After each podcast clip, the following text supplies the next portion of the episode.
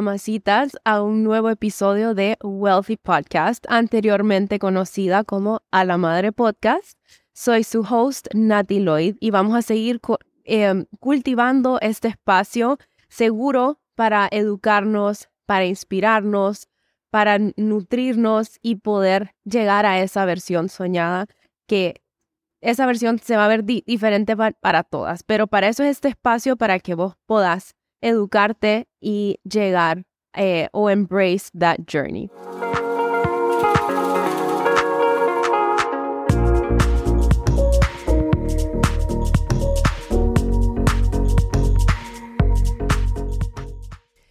El episodio de hoy lo quería enfocar en el fitness formula. Em, siento que cuando uno empieza en su camino del, bienestar, quiere empezar a hacer ejercicio, quiere empezar a cuidarse, a comer bien, hay tantas cosas, tantos mensajes en redes sociales que el keto, que el ayuno, que el cold plunging, que los macros, que este ejercicio, que este tipo de entrenamiento y vos estás como, what the fuck, como no sé por dónde empezar y te abrumas y ves aquí un montón de ejercicios y estás como que, ¿será que yo debería hacer eso? Y se ven súper complicados y solo les voy a recordar que solo porque un ejercicio existe no quiere decir que lo tenés que hacer o es correcto para vos. Así que en sí o no, sí o no, este montón de, mensajes como que cuesta que, que nos podamos enfocar y por dónde empiezo. Y te, y, y te abrumas y después estás te da hueva y pensás como que no, esto del fitness no es para mí, yo no soy una, una persona fit. Y entonces lo que quiero hacer hoy es hablar un poquito de a dónde empiezo, cuáles son los non-negotiables o las cosas no negociables que yo me tengo que enfocar para que realmente ese camino del bienestar eh, eche a andar y sienta que, ok, aquí, aquí voy voy, voy avanzando y no me estoy estancando, no me estoy burning out y no quiero tirar la toalla, sino que I'm actually enjoying this. Entonces, quiero que pensemos en una pirámide y muchas veces creemos que el ejercicio es todo. Entonces, lo que yo voy a hacer en el gimnasio, mi programa de entrenamiento o lo que sea que, que, voy a hacer es todo y eso me va a dar los resultados tenemos nuestro bienestar óptimo. Y esto, este bienestar óptimo incluye la parte física, que va a ser, y ahí va a entrar alimentación y va a entrar ejercicio. Está la parte emocional, mental, o sea, tu salud mental, tus emociones. Em, después está tu bienestar intelectual, cómo estás nutriendo esto de aquí, cómo lo estás ejercitando el, el cerebro. Y está también tu bienestar espiritual, que eso se va a ver diferente para cada persona. Yo creo en Dios, soy católica y para mí ese es mi bienestar espiritual. Tal vez para vos se va a, ver va, a ser distinto. Em, y solo porque yo cuido mi fitness, eso no compensa por descuidar otras partes de mi bienestar. A lo que quiero llegar con esto es que tu fitness no lo es todo, es una parte de ese optimal well-being. Y si yo lo pienso en una pirámide, en la base de la pirámide está descanso, o sea, sueño, cómo manejo mi estrés, cómo cuido mi salud mental, después eh, recuperación. Entonces, descanso, manejo de estrés, salud mental y descanso. Después va alimentación y esa parte de, la nutrición, porque con esto yo también voy a ayudar a a balancear mis hormonas. Esto va a influir en muchísimas cosas. Y después, por último, está el fitness. Así que para que tengan eh, un poco de, contexto, que no solo se trata de enfocarse en el fitness, sino hay non-negotiables que yo tengo que cuidar antes de querer complicarme, antes de querer entrar en cosas más, más, más complejas. Por ejemplo, y todas estas cosas, ayuno, macros, eh, cold plunging, todo esto tiene beneficios increíbles. Yo soy creyente en, el ayuno. Vamos, vamos a tener una invitada en otro podcast para hablar de esto porque esto es tema aparte. Pero antes de eso yo tuve que hacer mucho trabajo y mucho trabajo interior para poder sentar bases em, sólidas y poder mover moverme a cosas tal vez un poco más complejas. Entonces, dicho esto, ok, Nati, me estás diciendo que no querés que nos compliquemos, pero me estás tirando un montón de, de cosas que tampoco sé por, por dónde empezar. Lo que puedes hacer es, yo te voy a dar ciertas formas hoy de cuidar esos aspectos y las que te llamen las puedes apuntar. Ok, esto me llama para cuidar el sueño. Esto me, me llama para cuidar mi, mi salud mental.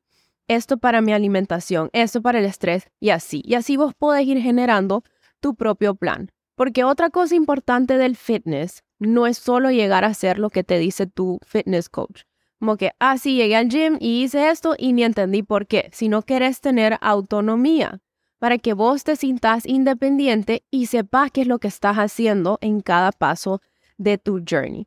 Así que primero, priorizar el sueño es clave.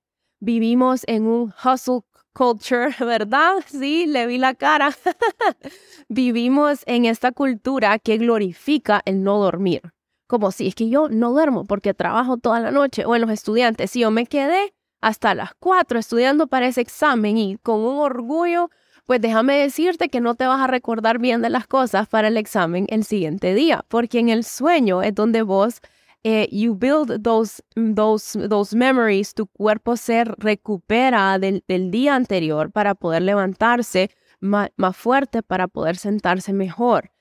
Eh, dije sentarse mejor, para poder sentirse mejor. Entonces, por ejemplo, si yo me quedo estudiando hasta las 5 de la mañana y mi examen es a las 8, nada, nada hice, porque el sueño es lo que me, me ayuda a consolidar todas esas cosas que yo aprendí. Si estoy tratando de work out, pero no duermo, nada estoy haciendo porque estoy, estoy llevando a entrenar a un cuerpo que está estresado y ahí empiezan todas las, las lesiones y los problemas. Así que es súper importante priorizar tu higiene de sueño. Y hay varias cositas que puedes empezar a hacer para priorizar este sueño. Número uno, y me imagino que ya saben qué es lo que les voy a decir. Dejen de ver el teléfono cuando ya se van a dormir y todas las, las pantallas. ¿Por qué? Porque uno tiene photoreceptors en la cara y cuando yo estoy viendo el teléfono, le está avisando a mi mente que es de día, por así decirlo. Nosotros tenemos cortisol rhythms o ritmos del cortisol. Normalmente se tienen que ver así. En la mañana hace un pico, arriba hacia arriba, y como a las 8 de la mañana, todos somos diferentes, todos somos, tenemos una bioindividualidad, así que no, no se va a ver cada cosa igualita pero a las 8 de, la mañana hace un pico porque esto lo hace mi cuerpo para darme energía para empezar el día. Ya cuando sale el sol ya entiende que it's morning, hay que, hay que get going. Y ya después en la tarde, noche, empieza a bajar y empieza a subir la melatonina para que yo me pueda dormir. La, la melatonina es una hormona y no recomiendo que anden tomando mucha melatonina, ¿verdad? Porque estamos pill popping melatonina como que si fuera confite. Hablen con su doctor, consúltenlo bien y mejor pueden optar por magnesio. Magnesium glycinate o glicinato de magnesio. Esto es un suplemento que te puede ayudar a relajar tu sistema nervioso, a relajar tus músculos y a poder conciliar el sueño. Así que Número uno, tratar de dejar de ver el celular idealmente una hora antes, pero yo sé que esto es bien difícil, hasta a mí me cuesta, o sea, no, no, no crean. Eh, empiecen 10 minutos antes, 15 minutos antes, después 20, 30 y así, y van para que ustedes se puedan relajar, porque también si estamos en redes sociales nos puede estimular. Y nos empezamos a comparar y empezamos a ver y quedamos como wired and tired. Otra cosa es empezar a bajar luces en la casa, si es posible, ponerle a tus lámparas luces amarillas para que tu cuerpo empiece a entender que es hora de descansar. Otra cosa es, así como un bebé que tiene, yo era súper, súper eh, militar con la rutina de sueño de mis hijas. Yo con la segunda me relajé un poquito, pero con la primera, yo a las seis y media ya la estaba bañando, en punto, a seis y media. Después le, hacía sus masajes, le ponía pijama, bajaban las luces, hablaba así bajito, no dejaba que nadie hablara. y le daba la, las, los, las vitaminas y todo como que casi oscuras, yo era loca. Y, hasta mis hermanos estaban como que, ¿qué le pasa? O sea, un día me invitaron a, a, comer pizza y era las seis y media y yo les dije, lo siento, yo no puedo ir porque yo tengo que estar en, el, en la rutina, porque si no, no dormía bien. Es lo mismo con los adultos, podemos, no tiene que ser tan estricta, pero una rutina que ya le diga a mi cuerpo que es hora de irse a dormir. Así que eh, glicinato de magnesio, dejar de, ver pantallas tan cerca a la hora de, dormir, eh, tener una rutina establecida y no comer tan cerca a tu hora de irte a dormir, porque eso sí te puede interrumpir el sueño. Así que nos, y también tratar de tener una hora más o menos fija a la que te vas a dormir todas las noches y tratar de levantarte y, me, queda viendo, ¿será que usted no se va a dormir temprano, verdad? y, levantarte más o menos a la misma hora todos los días. Así tenés un, ritmo y tus niveles de cortisol, porque hay gente que tiene el cortisol invertido. Entonces en la mañana tiene poca energía y en la noche es cuando está como que, ¿y ahora? Entonces queremos que eso sea al, sea al revés. Y pues tratar de no tomar tanta cafeína, al menos 12 horas antes, si podés, de tu hora de, de dormir. Yo, por ejemplo, después de las 12, no más, porque si no estoy así. Ok, eso es con la higiene de sueño. Eso es súper importante. Hacer ejercicio también te, te, te, va a ayudar.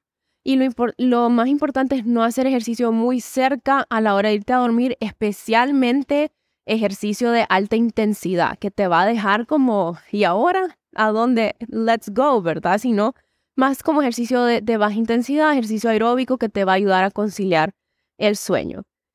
Después, manejo de estrés. ¿Cuántos de aquí estamos stressed? Levanten la mano. manejo de estrés. Em, esto obviamente es más fácil decirlo que hacerlo, pero hay formas en que podemos, cositas sencillas, en que uno puede empezar a manejar mejor el estrés. Uno es reconocer que el estrés siempre va a estar ahí. There's no such thing as getting rid of stress. Eso no existe, porque el estrés es algo importante. Te ayuda a ese, a ese, está, es parte de, nuestra sobrevivencia. Cuando nos venía a perseguir un tigre o un oso, entrábamos en, estrés y el estrés lo, lo que hace es decirle al cuerpo que necesita producir energía para poder correr de ese oso en, en esa mentalidad más eh, primitiva, ¿verdad? Y cuando yo produzco, cuando esto pasa, hay un pico de, cortisol, mi cuerpo produce energía pumping glucose en el bloodstream, aunque yo no esté comiendo. Entonces lo que pasa hoy en día es que a mí no me está persiguiendo un oso. Yo estoy sentada en mi escritorio stressing out, ¿verdad? Y este es otro tema que vamos a hablar otro día, todo el, el, el cortisol y cuando hay constantemente es mi cuerpo está pumping cortisol y tengo estos picos, eh, eh, pueden pasar varias cosas. Eventualmente mi cuerpo se va a cansar de producirlo porque no estoy usando esa, no estoy yendo a ningún lado, el estrés sigue ahí, está como que fuck it, como que ya, ya no vamos a producir. Entonces puedo tener high cortisol y después tener low cortisol. Y lo que pasa con esto es que me desbalancea mis hormonas, porque las hormonas son como una orquesta. Cuando una está out of tune, la, todas sufren.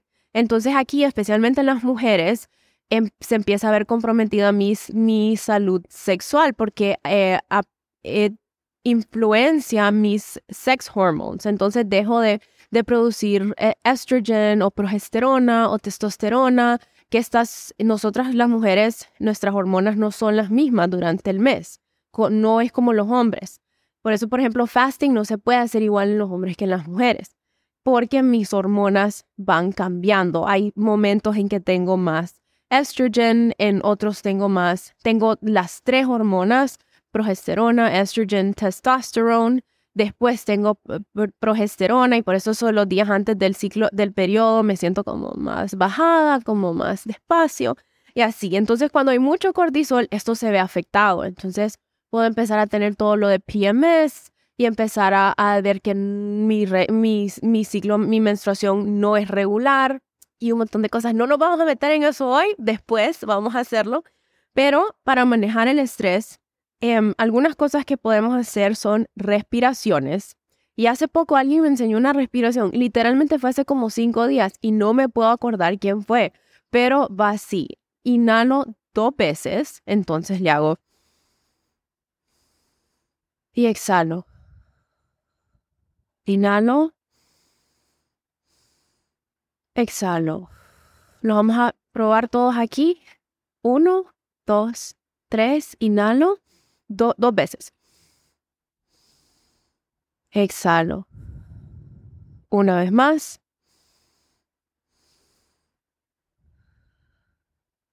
¿Cómo se sienten? ¿Mejor? Hay, hay la, la Queen Hormone que ayuda a parar el cortisol, es la oxitocina. Y esto lo puedo conseguir de muchas maneras. Eh, abrazando a alguien, diciéndole a alguien que lo quiero mucho, cosas que, que activen esta hormona para el, cortisol ahí, ahí mismo. Entonces, respiraciones, eh, activar esa oxitocina, em, grounding también, que tal vez no va a ser tan práctico para, para, para muchas personas, pero grounding un, un ratito, podemos hasta ver la naturaleza te ayuda a relajarte o tener un worry journal, un diario de preocupaciones donde antes de, irte a dormir vos solo le das con todo y escribís todo lo que te está preocupando. es como un brain dump. Y otra cosa que ayuda mucho con el manejo de estrés es a organizarse, que eso es algo que me cuesta mucho a mí y hace poco entendí por qué me diagnosticaron con ADHD en, diciembre. Em, y el ADHD no es un disorder, es un trait, es una neurodivergence. Si vos, operás diferente. Entonces, parte del ADHD es que te, te cuesta ser organizado y te distraes. Entonces, aprender a organizarte de una manera que te convenga a vos es súper importante para manejar el estrés. Hay personas que son más visuales y se van a organizar mejor de una manera en, en una agenda y personas que tal vez lo pueden hacer desde la computadora, pero organizarse es súper esencial. Les voy a dejar de tarea look up el Eisenhower Matrix, que eso me lo enseñó mi, psicóloga y es una forma de organizarte súper interesante. Eisenhower Matrix. Look it up en Google y me mandan un mensaje si lo hacen. Y bueno, ya con eso manejo de estrés, recuperación, tenemos la idea que tenemos que hacer ejercicio súper intenso siempre y quedar muertos después del workout y quedar, si no quedé muerta, no, no cuenta. Y si no sudé, si no estuve a chorros, nada hice. No, no, no, no y no. Porque intensidad muy seguido y mal dosificada es un estrés para tu sistema nervioso. Entonces esto es contraproducente. Tengo picos de, cortisol constantes, picos de glucosa no uso esa energía, mi cuerpo tiene que guardarla. Eh, lo que hace la glucosa es que cuando entra, tu cuerpo suelta insulina para que la movilice y le pueda dar energía a las células en la mitocondria. Cuando hay demasiada glucosa y no se usa, entonces mi cuerpo la guarda en el hígado o en los músculos, o si no hay más donde guardarla, la guarda en las células de grasa. Entonces, empiezo a tener este exceso de energía que mi cuerpo es muy sabio y es perfecto y la va a guardar para cuando la necesite. Entonces, esta intensidad constante es súper contraproducente, así que es muy importante aprender a descansar. Hay días que vas a tener que poder darle a tu cuerpo esa habilidad de tener ese ritmo entre estrés, descanso, estrés, descanso. Entonces, no tenés que entrenar con todo o súper fuerte todos los días. Em, pasando a la siguiente etapa de, la pirámide, después de descanso, recuperación, bueno, tu salud mental, que eso es esencial. Y están, después de la, de la pandemia, siento que tanta gente, o sea, todos sufrimos, nuestra salud mental se vio comprometida de una forma u otra después de esa pandemia y pues em, aquí volvemos a, si tenés la oportunidad de ir a terapia, ir a un psicólogo y lo podés priorizar, hacerlo. Hay otras formas de cuidar tu, tu salud mental. A veces le tenemos miedo a las emociones eh, a lo que estamos pensando, a lo que estamos sintiendo y las ignoramos. Y eso es lo que las hace difíciles. Esa pared que ponemos entre nuestras emociones y nosotros es lo que hace que nos dé miedo las emociones, no las emociones en sí. Las emociones son normales y mm, he aprendido que no hay negativas ni positivas, sino que cada una tiene su función. Entonces es de aprender a observarlas, a no juzgarlas, a dejarlas venir como olas del mar, vienen y van. Y entender qué es lo que te están tratando de decir. En cuanto a tu alimentación, antes de pasar a algo más complicado, lo primero que tenés que hacer es aprender a confiar en la sabiduría interna que vos ya tenés. Todos sabemos cómo alimentarnos y un bebé es el ejemplo perfecto. Llora cuando tiene hambre, deja de, llorar o deja de comer cuando ya está satisfecho. Todos nacemos con la habilidad de saber cómo nutrirnos, cuándo nutrirnos, qué necesitamos. Sin embargo, pues hemos evolucionado en un mundo donde abunda la, comida, abundan las la formas de comer, pero primero es estar en sintonía con tus señales de hambre y saciedad y entender si esa señal de hambre y saciedad es de hambre, viene de, hambre verdadera o viene de algo más.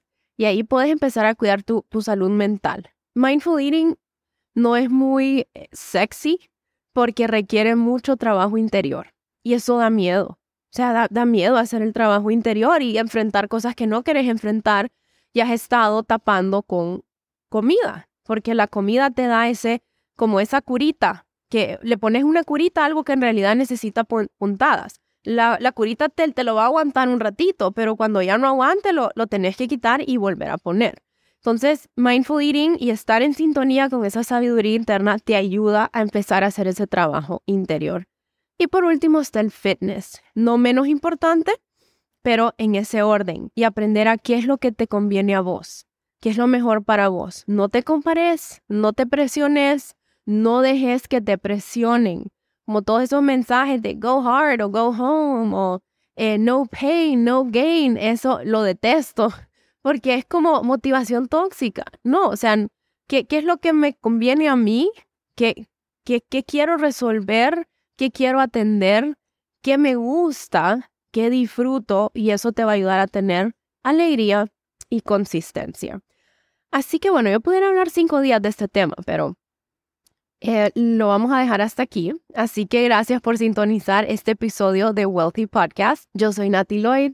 Me pueden encontrar en Instagram como Nati Lloyd F y las espero, mamacitas bellas, en el siguiente episodio. Gracias. Bye.